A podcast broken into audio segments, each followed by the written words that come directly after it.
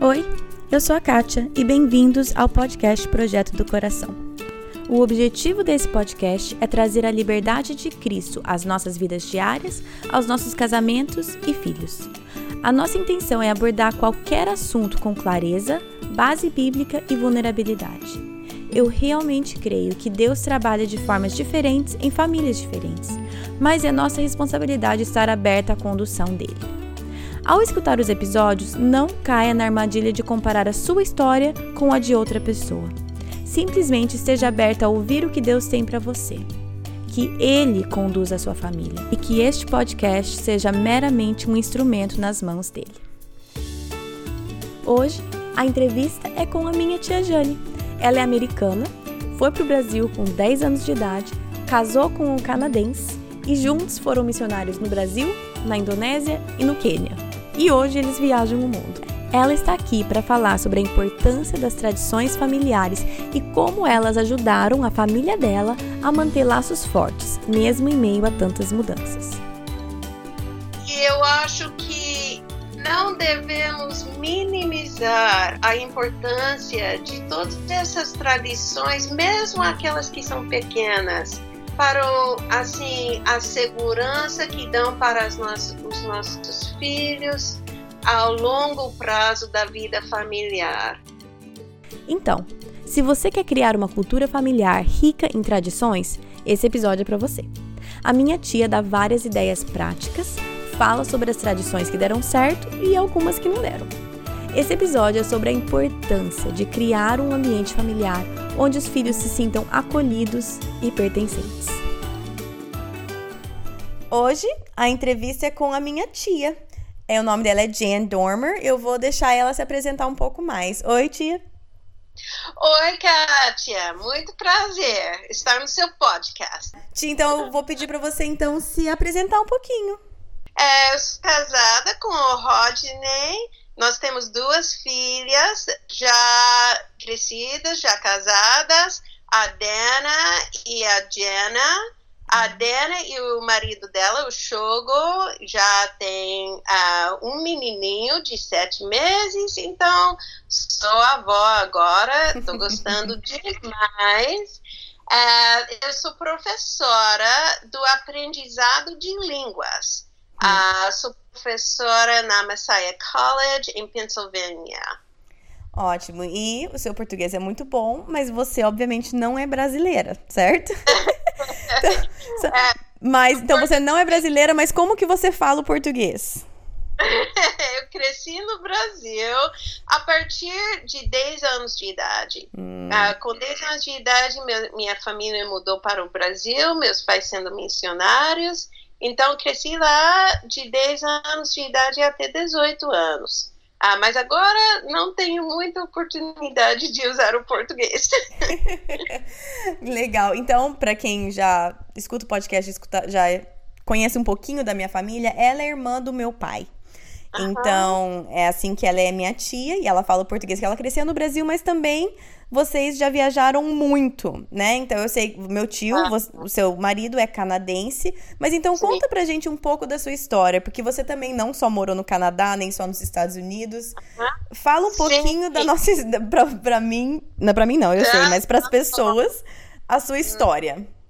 Tá bom. Bom, nós começamos, eu e meu marido, começamos o nosso tempo missionário quando as nossas filhas tinham 4 e 5 anos. Naquela época, estávamos morando no Canadá. Uhum. Ah, e com, quando as filhas tinham 4 e 5 anos de idade, nós saímos do Canadá. Fomos para a Indonésia, que era no outro lado do mundo, e muito, muito diferente do Canadá. Uhum. Ah, é, depois de quatro anos na Indonésia, fomos pro, voltamos para os Estados Unidos, mas só por seis meses, e depois fomos para o Brasil. Hum. A, a ideia naquela mudança era de permanecer no Brasil como missionários. Ah, então colocamos as meninas, elas tinham oito e nove anos na época, nós colocamos ela, elas em escola brasileira e elas uhum. começaram a difícil tarefa de aprender o português. Hum. Aprenderam bem, foram bem na escola brasileira. Mas, depois de cinco anos no Brasil, a nossa aplicação para o visto de residência permanente no Brasil foi rejeitada. Uau. Então, é, foi muito difícil, não pudemos ficar no Brasil. Voltamos para o Canadá, procurando a vontade de Deus neste momento difícil. Nessa época, as meninas, as meninas então estavam com 13 e 14 anos de idade. Uhum. Isso é uma idade muito difícil para passar por esse tipo de mudança. É aquela incerteza, né, de onde a gente iria. Hum, muito difícil, Elas, né? É muito difícil. Elas não, ah, não lembravam nada do Canadá. E estávamos lá durante o inverno, quando às vezes não podia nem sair de casa. Foi um tempo muito difícil, de muita incerteza. É, e é, vindo do Brasil também, né? É, é, no calor da Canadá. É, do calor, calor do Brasil, então o que a gente faria? Ah, bom, eu e meu marido decidimos que, assim com a as meninas sendo adolescentes, elas deveriam tomar parte na decisão de onde iríamos depois de sair do Brasil. Hum. Estávamos ainda sentindo, sentindo o chamado de Deus para missões. É, mas nós envolvemos as meninas na, na decisão de onde ir. Uhum. As meninas, é, elas queriam voltar para a Indonésia, porque já conhecia de quando eram é, menores, né? Parecia mais lar do que o Canadá ou os Estados Unidos, né? Sim, sim. Ela, e tiveram boas memórias do uhum. nosso tempo na Indonésia. Eu acho que isso fez parte. Um, e, e, eu e meu marido também sentimos paz com essa decisão. É, então, só 10 meses depois de sair do Brasil, sem, sem querer, né? Uau. Uh, estávamos a caminho outra vez para a Indonésia. Sim. E então, as meninas então tinham 14 15, era isso? 13, 14?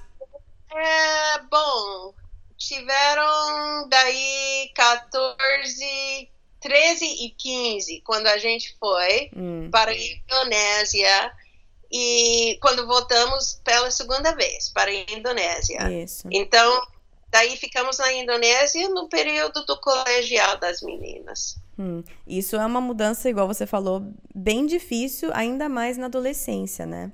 Como, é muito... como que foi para as meninas essas mudanças? Porque elas cresceram mudando, né?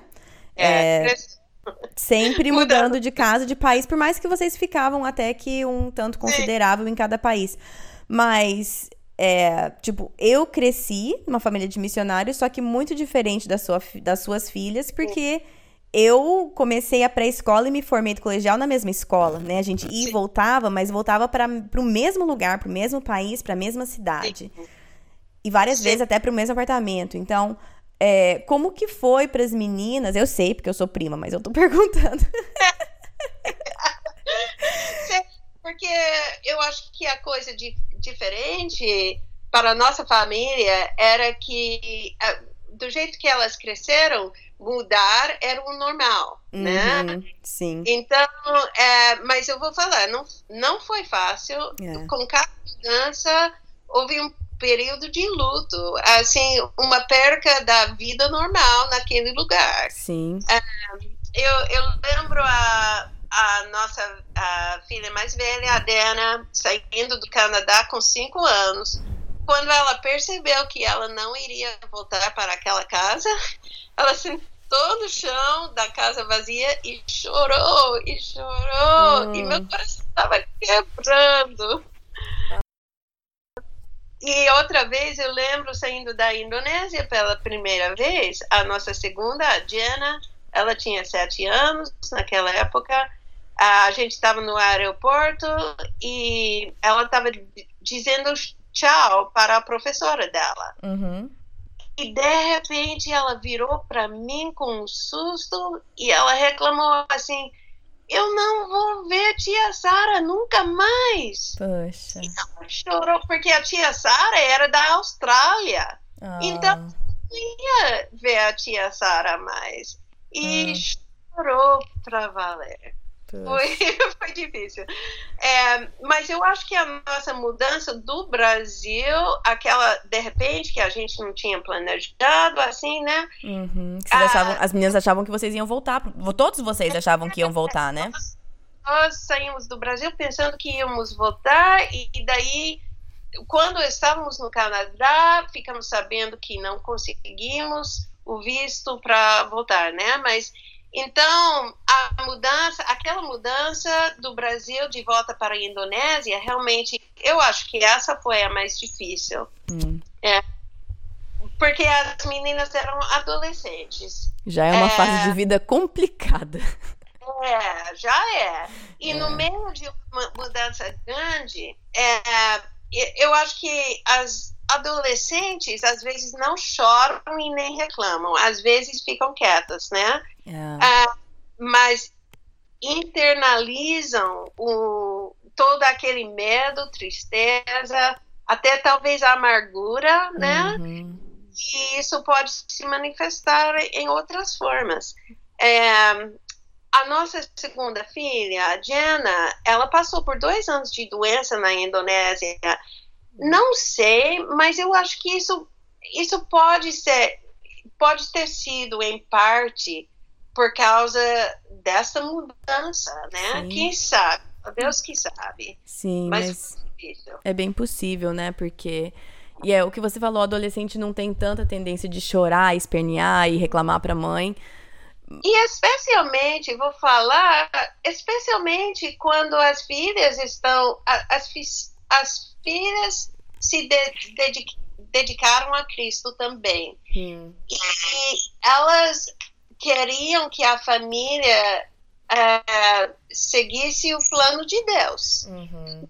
Então, hum, então isso também é uma razão que não vão falar, né? Nada negativo. E talvez aí, talvez aquilo fica por dentro. Sim, aí porque, porque talvez tenha um pouco daquela culpa de eu não posso reclamar, é. ou eu não posso achar ruim, é. porque minha família está servindo a Deus, isso é o certo, né? Uhum. Porque muitas vezes, como. Ah, até como adulto, às vezes a gente não percebe que é possível sentir duas coisas ao mesmo tempo, né? Eu posso estar tá triste e chateada e até brava, mas ao mesmo tempo entender que essa é a vontade de Deus, né? Mas. Verdade. Não, não é. é um isso ou aquilo. É, é. é os dois, é tudo junto, né? Mas para adolescente é difícil processar tudo isso, né? Muito, até para adulto, né? Às vezes a gente. É.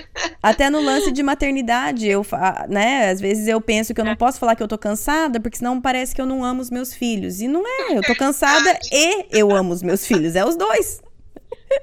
É verdade. Mas então, essa transição então foi a mais difícil. Mas ao longo disso tudo, assim, o tema que eu queria realmente falar com você e eu propus para você era o lance da, porque você e a sua família sempre criaram culturas e tradições Sim. familiares muito fortes. Uhum. E a minha família uhum. também, mas eu acho muito legal vocês têm algumas assim enraizadas que vão até hoje. E eu uhum. creio que é até por esse tanto de mudanças que vocês fizeram, que foi uma maneira de você encontrar, de você e do tio Rodney encontrarem, de manter uma constância para as meninas. Então, Sim. eu queria que você falasse um pouco da importância que essas tradições, essa cultura da família de vocês teve uhum. nessas uhum. mudanças uhum. todas.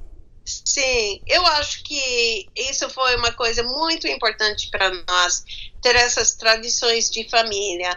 É, Uh, to, eu acho que todas as famílias passam por dificuldades, né? Hum. Uh, não som, somente as famílias que mudam de países, mas uh, para famílias como a nossa, com todas as nossas mudanças, não só de casa, mas entre países e línguas, essas tradições se tornaram absolutamente necessárias para nós. E então eu vou contar algumas, né? Uhum. É, o tempo devocional em família, eu, eu colocaria isso como o, o, o primeiro, que foi muito importante para nós. É, todas as noites, e, então, isso foi regular, uma coisa regular que fizemos. Uh, isso começou quando suas filhas tinham quantos anos? Ah, dois, três anos. Legal. Começamos bem novos. E dá uma é. ideia para mim como que era uma noite devocional com criança de dois e três anos.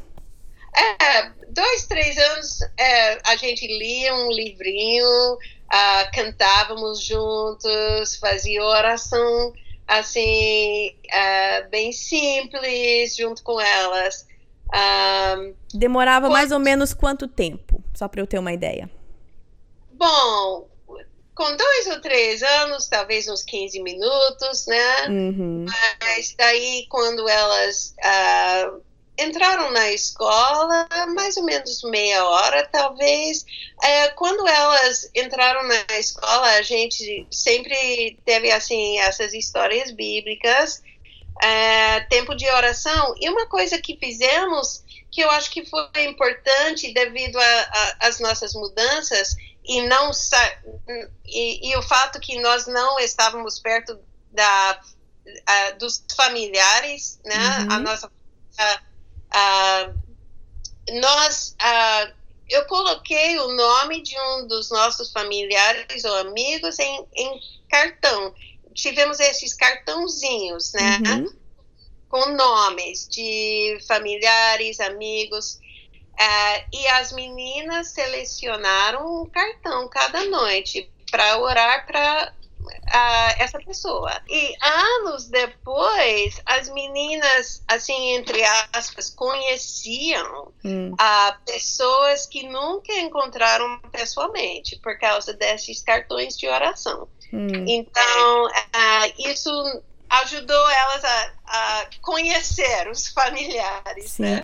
Eu sabia que vocês faziam isso e eu não sei se você já viu aqui em casa, mas eu fiz uma coisa dessa para os meninos também. Eu coloquei é, eu postei uma foto já, então quem, quem acompanha o podcast sabe. Mas tem, um, tem palitinhos, tem um balde com palitinhos. Ah, que legal! E, e tem uma foto de cada familiar no palitinho.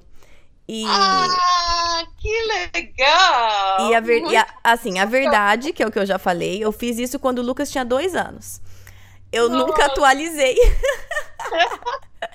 que legal. Cara. Mas eu preciso atualizar. Mas é muito legal isso. E uma coisa que você não mencionou é, quando a gente estava planejando esse podcast, mas que eu lembrei agora, eu lembro que também você celebrava os aniversários dos primos que moravam longe. Não era? Sim! Eu tinha esquecido. Fala sim. pra mim, então, como que você fazia isso? Porque eu, ach... eu acabei de lembrar que vocês faziam isso e eu acho super legal. Fala pra mim como que você fazia isso. Sim, bom, bom, uh, nós, uh, nós fizemos bolo pra uhum. você, pois pra é. sua irmã, para os demais, né? Quando nós estávamos morando na, no Canadá, na Indonésia, vocês eram, é, estavam longe, uhum. mas no, no, seu aniversário a gente fez bolo para você. Só nós comemos. Isso foi uma maneira de lembrar dos familiares. Isso, e eu lembro, eu lembro como quando eu era pequena, não lembro agora que idade, mas eu lembro recebendo uma foto de ah. vocês. Tinha um bolinho e tinha a minha foto na mesa e as minhas primas cantando parabéns para mim. Era foto, né? Sim. E sim. hoje em dia, com a tecnologia, o quanto que a gente pode fazer, né? Assim, eu sei que é uma coisa pequena. É mas, uhum. obviamente, as, as, minhas sobrinhas moram longe, né? Então, os meus filhos moram longe das primas, por parte do pai deles. Uhum. E a gente sempre liga e canta parabéns. Só que uhum uma coisa que eu sempre lembrava era daquela foto, então a gente sempre tem um cupcake, mas a verdade é que eu geralmente compro, eu não faço.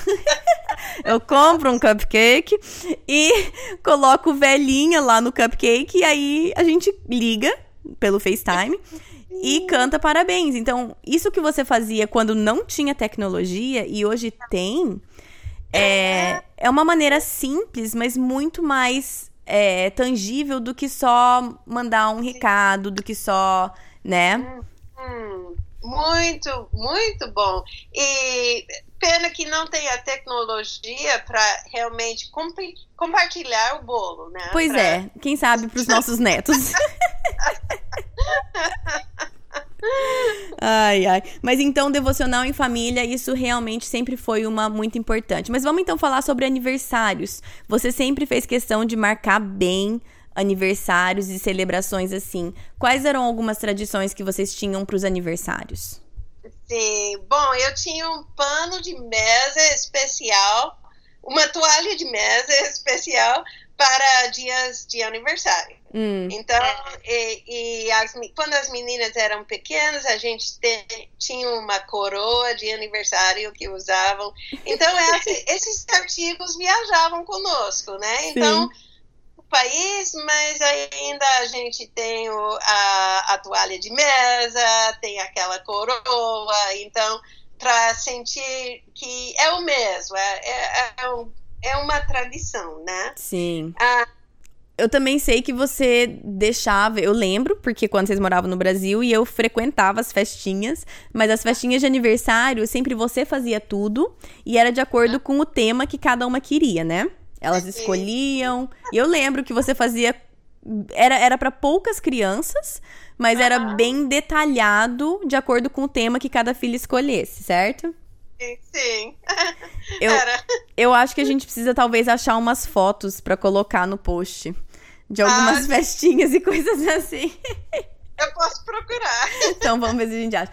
Mas além de aniversário, eu achei muito legal a ideia de ter uma toalha de mesa específica. Essas coisas pequenas, as crianças lembram muito, Sim. né? E marca muito. E no Natal, eu sei que vocês também, você sempre foi de decorar muito a casa, minha mãe também, é. pra Natal e Páscoa. Como que, quais eram algumas tradições que vocês tinham assim para feriados especiais? Sim, bom, nós tivemos os nossos enfeites, especialmente para o Natal, e esses artigos via, viajavam conosco, né, de país a país. Hum. E isso criou sentido de lar, assim, em novos lugares. Um, mas, mas eu estava pensando, eu acho que não era, não eram as decorações em si, tanto quanto o fato de tê-los. É, por exemplo, no nosso primeiro Natal, quando voltamos para a Indonésia pela segunda vez, uhum. a, nossa, a nossa mudança não tinha chegado ainda do Brasil. Uhum. Não tínhamos os nossos enfeites. Então, é, o que fazer, né? Mas nós trabalhamos juntos, eu e as meninas, para fazer os novos enfeites. Uhum. E esse sentido de superar uma dificuldade é, não tendo a nossa mudança, mas trabalhando juntos, isso nos aproximou e nos fortaleceu como família. Hum, interessante, que pensaria que teria sido uma tragédia, né? Tipo, aquilo é. era o que era o mais importante, mas na verdade não, era o a tradição já estava estabelecida, né? Sim, sim. E eu também sei que vocês têm uma tradição especial do Ano Novo, que eu acho que qualquer aluno que estudou na web em Londrina conhece. Ou qualquer pessoa que já passou o ano novo com vocês. Conta, que eu já, eu já participei dessa tradição um par de vezes. Então, conta pra mim qual que é a tradição que vocês, como família, criaram e que mantém até hoje do ano novo. Sim. Bom, nós criamos uma tradição para celebrar o Ano Novo. Isso foi durante o nosso primeiro período na Indonésia, quando as meninas eram pequenas. Uh, eu queria ter uma festa de Ano Novo que seria divertido uhum. para esse grupo de meninas, né? Minhas filhas e as colegas delas, uhum. de uh, seis, sete anos, né? Ah, então, eu, eu inventei a nossa pizza do ano velho. Fizemos uma pizza na forma do ano velho. Eu fazia a massa e formávamos ela no formato dos números do ano. Por exemplo, para este ano seria o 2018. Certo. Porque é o, é o ano que tá, que tá acabando. Eu lembro que a primeira vez que eu. eu acho que foi. Bom, foi quando vocês moravam em Londrina, é claro. É. Mas a primeira vez que eu participei disso com vocês, eu vi a pizza no formato do ano errado na minha cabeça, né? Fiquei assim. Fiquei, puxa, ela errou! que eu fiquei pensando, a gente tá celebrando, sei lá, era 2003, ou sei, e eu falei, mas ela errou o número, como que eu vou falar pra minha tia que ela tem que fazer a pizza tudo de novo? Mas é que a ideia, a ideia é que você come o ano que passou, né? Então... Isso, então, mas eu lembro especificamente, olhando a pizza e falando assim, ixi, quem que vai falar pra tia que ela errou? Mas é interessante que agora a sua família uh, nos ajudou a expandir Isso. Essa, essa ideia um pouco, porque às vezes nós fazíamos com sua família pizza doce. Pizza né? doce, é. tipo sobremesa. Isso. Tem várias. Mas então vocês faz, você fazia a massa da pizza e com a massa você fazia o formato dos números do ano que passou. Igual você falou, esse ano é. seria 2018. E aí? Bom, cada menina participante, né, faz os números uh, e, e, coloca as coberturas que queria, né? Uhum. E depois a gente assa a pizza e come o ano velho. Antes de comer, tem que comer a pizza velha, a pizza do ano antes de dar meia-noite, né? Sim, antes Isso. da meia-noite. Isso foi a minha maneira de uh, assegurar que as meninas iam dormir mais cedo. cada mãe com seus truques, cada mãe com seus truques. Ai, legal. Mas eu acho essas tradições muito legais e. Ai, tinha outra que eu ia. I, I remembered one other one that I was gonna say. Okay. Agora eu não lembro qual que era agora. Ah. If it comes back to me, I'll remember. Ok. Ok. Mas essas tradições são muito, muito legais. Eu acho que você sempre foi muito boa criando essas tradições. Agora, em você, vocês mudavam muito de casa, né? Então, sempre uma casa no Canadá, uma casa na Indonésia, casa no Brasil. Como que você fazia para fazer esse sentimento de casa? Por mais que os países, os continentes e os os, os, quartos eram diferentes. Mas como que você fazia para manter esse sentimento de lar, mesmo apesar de tanta mudança? Sim. Bom, eu fiz questão de manter a, a nossa comida, a nossa língua em casa. às vezes as pessoas me perguntam se eu faço muita comida dos outros países onde uhum. vivemos uhum. e se falamos essas línguas em casa. É, é, várias vezes falar a verdade eu tentei. Eu tentei falar os, outras línguas em casa. É, mas o que aconteceu sempre foi um desastre. É, por exemplo, se estabelecíamos assim um jantar só falando indonesiano, por exemplo, o que acontecia é que ninguém falava nada. É, é, então eu aprendi uma coisa que ser família é muito mais importante do que aprender uma língua. Hum. Era muito mais importante conversarmos do que esforçar a aprendi aprendizagem de uma língua. Isso vindo e, de uma professora de línguas. Sim. então, Kátia, eu sou professora do aprendizado de línguas hum. e muitas pessoas pensam que devem assim esforçar uma língua em casa e se der certo, se as crianças gostam, tudo bem. Mas forçar o uso de uma outra língua e uma nova língua não faz bem para a família, porque hum. dentro da família o que é muito importante é conversa, é comunicação, hum. né? E, e como professora do aprendizado de línguas, ah, realmente existem muitas pesquisas comprovando que a melhor coisa para os filhos é falar a língua nativa em casa. Hum. Assim, no seu, ca no seu caso, Kátia, uhum. você teve duas línguas nativas. Sim. Então, isso foi ótimo. Isso mas, é ser... mas dentro de casa sempre foi o inglês. Sempre ah, foi é? o inglês. Dentro de casa sempre foi o inglês. Então, até quando a gente vinha pra cá, porque no Brasil a gente ficou né, quase o tempo inteiro no Brasil. Dentro de casa sempre era o inglês. Eu lembro quando a gente vinha pra cá, a intenção dos meus pais, tipo a sua, era tipo, ok, agora é português dentro de casa. Mas é. também nunca dava certo, entendeu? nunca deu certo. É. Porque se vai forçar assim, Exatamente. daí a criança acaba não querendo falar nada. É, ou ficando irritada, e aí acaba criando mais conflito. E uhum. é, eu e o Thiago, a gente tem esse mesmo, esse mesmo dilema aqui, porque uhum. é, quando o nosso mais velho nasceu, a gente teve a brilhante ideia, porque o Thiago trabalhava de casa, e a gente falava assim, então, é, eu falo em inglês com ele e você fala em português. E a gente uhum. estabelece isso. E fizemos isso e foi bom. Só que o problema é que aí o Thiago, depois de dois anos, trocou de emprego e saiu, né, para trabalhar no escritório. Então, o Thiago continua falando quase só em português com os meninos. Só que a exposição à língua deles é muito mais com inglês, né? Então, agora olhando para trás, o que a gente teria que ter feito era em casas fala-se português e fora fala inglês. E não um pai isso, um pai aquilo. Mas agora, igual você falou, agora quando eu tento forçar alguma coisa, quando eu tento forçar o falar o português isso causa conflito e, e, e, sinceramente, já tem conflito o suficiente. Eu não preciso causar mais conflito na minha casa. É difícil e talvez no futuro você, talvez a gente podia fazer até um podcast de Raising Children Bilingually. Com certeza. Criando filhos é, bilíngues.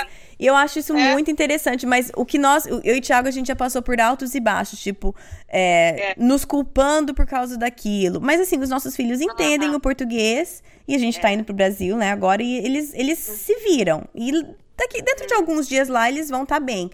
Mas eh, tem muito essa culpa de falar assim, ai, ah, devia ter feito aquilo, poxa, a gente tinha que estar. Tá... Mas eu acho muito bom o que você está falando. Tem o ideal? Tem. Tem o que seria excelente? Tem. Agora, o que, que é mais importante? É o sentimento de família, né? É o, o que, que é mais importante? É o relacionamento. E, e isso é, acho muito pais... legal os pais já têm culpa suficiente, não precisa de nada. já, já, já, tem, né? Já deu. Sentido de culpa, é. não culpa atualmente. Bom, os dois, né? Mas então, eu queria perguntar também quais são algumas outras maneiras que você fez questão de ter esse conforto em casa. De talvez aprendendo por altos e baixos a não forçar, a não forçar talvez uma comida estranha todos os dias. Sim.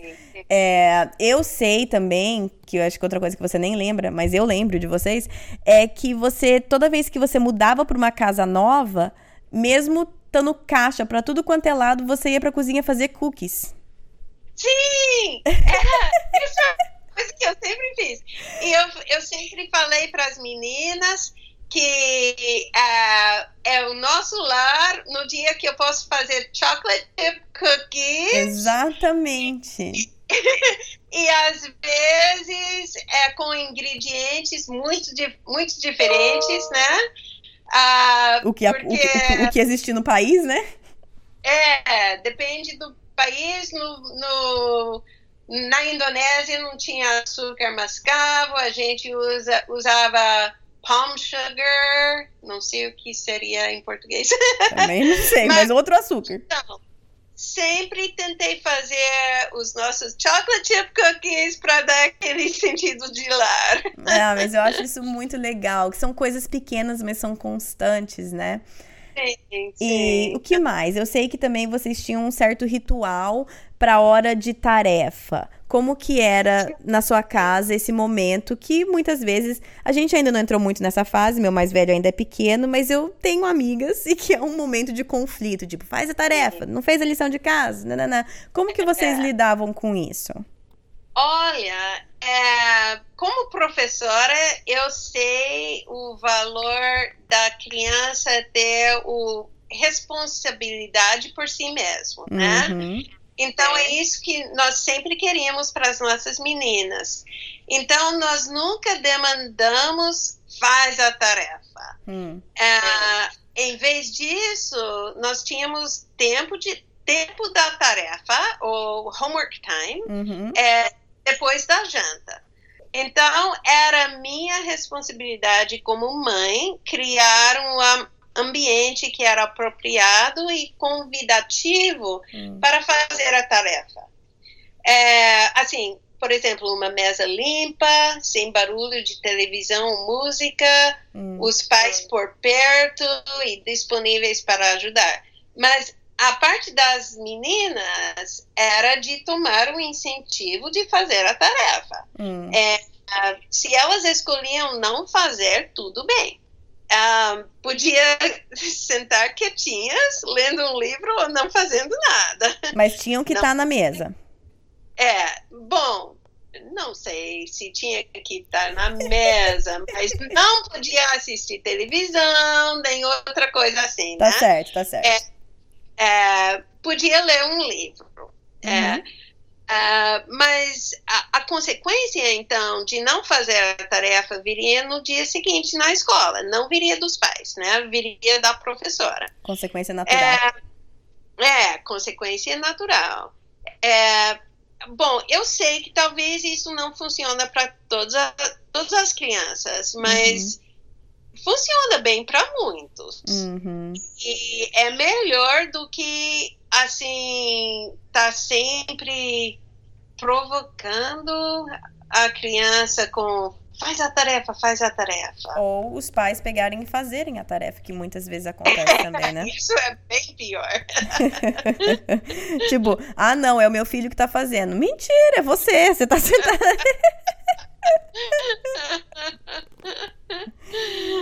Às vezes eu vejo uns projetos da escola, né, lindos, maravilhosos. Eu falo assim, mas foi o pai que fez isso daí, não foi a criança. É, isso é horrível. Os pais não devem fazer isso. Ai, ai, enfim. Acho que eu puxei uma tangente aí. Mas eu acho legal esse lance de priorizar ensinar os nossos filhos a responsabilidade também, e porque isso também define como a sua família funciona, né? Isso vai Sim. também da cultura da família. Quais eram mais algumas coisas que definiam vocês como família? Tipo, coisas que vocês sempre faziam juntos? Bom, é, nós tínhamos, tínhamos, os nossos jogos de mesa, que a gente sempre fazia, alguns que você conhece, que é a, a Kátia, o, dom, o dominó, uhum. que a uhum. gente tem de família, né? Isso vem Toda, da avó. É, e, e, várias coisas assim. Então, tivemos os nossos jogos, a pizza e filme nas cestas à noite, é, a música. Uh, eu e minhas filhas cantávamos juntos num trio. Uhum. E, e, essas são coisas que, que realizamos independente do país em que morávamos. Hum, coisas que puderam manter constantes, né? Uhum, constantes. Muito legal. É, agora, vamos falar um pouco. Teve alguma tradição que você quis, achou que ia ser super legal e, tipo, não pegou? Não deu certo? Bom, uh, eu penso uh, do momento que eu. Do, do, Natal na Indonésia, quando eu tentei ter um fazer um cookie tree. Me explica o que, que, é esse cookie tree. Então, isso, isso é quando você prenda bolachas numa árvore. Você já viu? Cookie Não. Tree. Mas a ideia é que você come essas bolachas depois? Ai, é, sim, sim. São bolachas assim que a gente come, mas você usa como um enfeite tá. antes de comer. Né? Daqueles né? de recorte, né? Com forminha, que você recorta de com formatos diferentes? Sim, sim, tá. sim. Você usa um, uma fita, alguma coisa para prender de dessa árvore. Isso, aí né? você amarra na árvore, certo? Então vocês iam fazer esse cookie tree, essa árvore de biscoitos. Sim, sim, sim. Então, olha, isso a gente estava na Indonésia, onde tem muitas formigas, muitas, muitas formigas. E lagartixa então, e tudo mais, né? É, tudo isso, mas as formigas especialmente, eu sabia que as formigas iam, iam subir naquela árvore e, e comer as bolachas, né? Certo. Então eu pensei disso. É, uh, então eu coloquei a árvore numa num balde de água. Hum, então, para prevenir as formigas. e, então, é, você está vendo, dá para ver na mente, né? Essa árvore. A árvore com biscoitos dentro de um balde de água. Ótimo.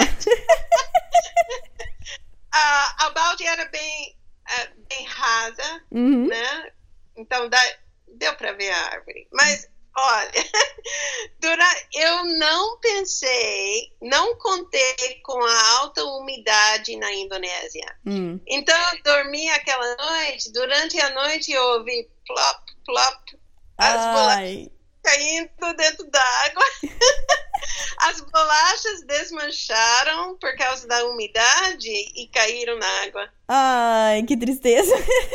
Então nunca mais eu tentei a árvore de bolachas. Algumas coisas não dão certo, né? Não. Não deu certo. Ah, mas eu acho legal e eu queria até fazer essa pergunta, porque às vezes é um pouco tentativa e erro, né? Às vezes você é. pensa numa ideia que seria legal e talvez não dá muito Sim. certo com a tua família. E daí só virem história humorosa. Exatamente. E aí você acha outra coisa, né? Mas eu ia perguntar, então agora, as, você tem filhas já casadas e uma já com filho. E vocês, né, obviamente não moram mais na mesma casa. Quais são algumas tradições que mantiveram e ou que tiveram que ser adaptadas, mas continua fazendo parte da cultura da sua família? É, bom, eu tenho muito prazer em ser avó agora. Eu tô adorando. Que por sinal você tá na casa do seu netinho agora, né? Sim, agora eu estou. É, e, e, é um prazer muito grande que eu vejo a Dana e o marido dela, o Shogo, continuando com as várias tradições. Um, a Dana e o Shogo já começaram a ter um pequeno devocional cada noite com o Kaito. E, eles começaram mais cedo do que eu comecei com minhas filhas. Hum. E o Kaito só tem sete meses agora. Hum. Uh, mas uh, eles leiam um, assim uma história pequena para o Kaito, cantam, oram com ele.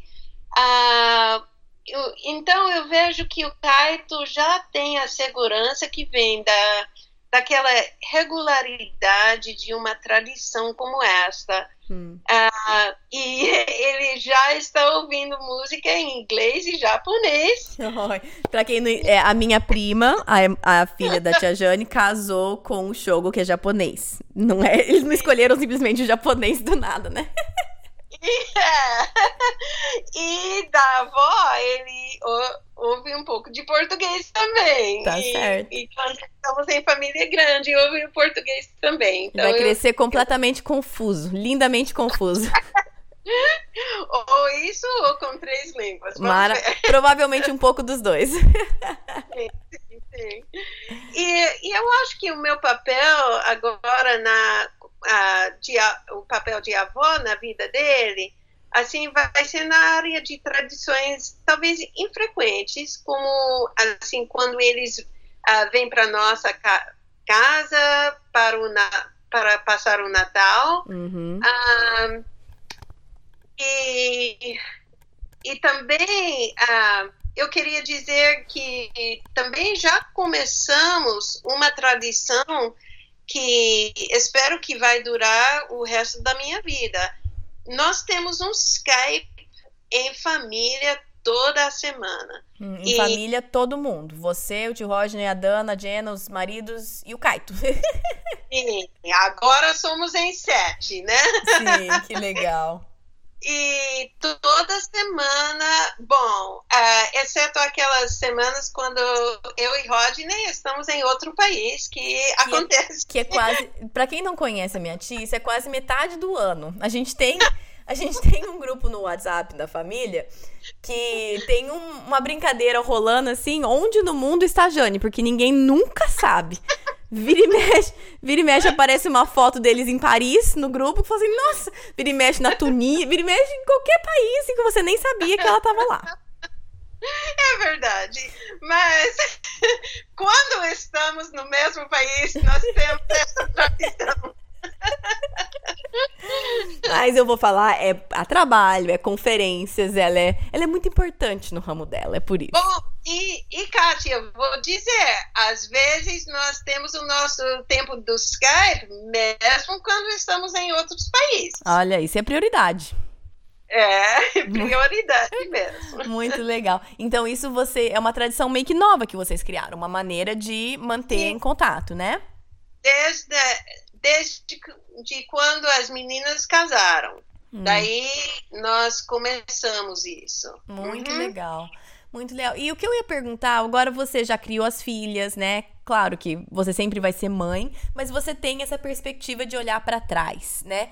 Qual que foi o maior valor de ter sido tão intencional com essas, criando essas tradições? Porque às vezes parece uma coisa boba, né? Tipo, ai, fazer uma pizza todo ano. Que, que valor que isso vai ter? Ou ter uma toalha de mesa especial para aniversário.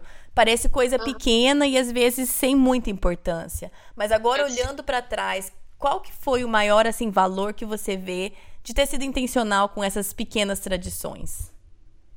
Bom, eu queria contar uma coisa que quando eu estava preparando para este podcast, eu perguntei para a Dana, eu falei assim, ah, com todas as nossas mudanças de países, quais foram as, as tradições que te ajudou assim nessas mudanças? Hum. Ela sem parar para pensar, ela falou todos. Hum. E eu acho que não devemos minimizar a importância de todas essas tradições, mesmo aquelas que são pequenas, para o, assim a segurança que dão para os nossos filhos ao longo prazo da vida familiar. Hum. É, é, muito importante. Eu sei, eu tenho lido vários livros e artigos falando sobre a importância do sentimento de pertencer, né? Eu pertenço uhum. a algum lugar. E, e a família deve ser sempre o primeiro lugar que a pessoa sente que pertence. Com e, certeza. E a, a, ao meu ver, essas tradições pequenas, essas coisinhas que só a família de vocês faz, ou que, que define o nós, né? Que define a sua uhum. família, dá esse sentimento de pertencer, né? Dá esse sentimento de aqui eu encaixo. Sim, sim, muito importante. Então, eu acho que era essa, eram essas minhas perguntas. Eu só queria agradecer porque eu, como sobrinha, beneficiei de algumas tradições dessas enquanto a gente morava perto. E também eu acho muito legal outras pessoas poderem escutar as tradições da sua família, não que vão pegar e copiar para delas, que às vezes sim, às vezes alguém vai escutar a ideia da pizza e achar fantástico e fazer aquilo mas é mais a ideia de, de entender o valor que essas coisas têm na família, né? E, e sim, porque não, dá algumas ideias do que, que pode ser feito, né? Sim, sim. Mas muito obrigada, Nene. De nada, foi o meu prazer, Kátia. Gente, eu fico muito feliz que vocês tiveram a oportunidade de escutar um pouco da minha tia. É, ela não sabia se, se ia poder participar ou se queria participar por causa do português, que ela estava um pouco insegura, mas ela se planejou e se preparou e ela fez tão bem. Uma mulher que fala, obviamente, o inglês, fala o português, fala indonesiano e também um pouco de Swahili, porque ela não falou, mas ela também, ela e o marido foram missionários por um tempo no Quênia também. Então, ela é uma profissional, assim, se eu falar uma profissional de excelência, é pouco na área dela. Ela eh, tem dois livros, eu vou colocar os links no, no, no site para quem quiser dar uma olhada. São em inglês e são em relação à área dela, ao ensino e aprendizado de línguas. Mas é muito bom ela também se disponibilizou a estar em contato com vocês, a responder perguntas, seja em relação a culturas e tradições ou em relação a mudanças de país, criando filhos bilíngues. Qualquer coisa, ela se colocou completamente à disposição a ajudar a gente a processar tudo isso. Então, tem um grupo no Facebook. É, se você procurar no Facebook Projeto do Coração, tem um botão lá, visitar grupo, um botão azul. Você clica, é um grupo secreto é, privado, sei lá como é que chama.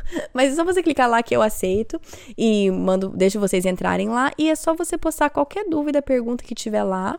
E ela vai ter o maior prazer em responder e interagir com vocês.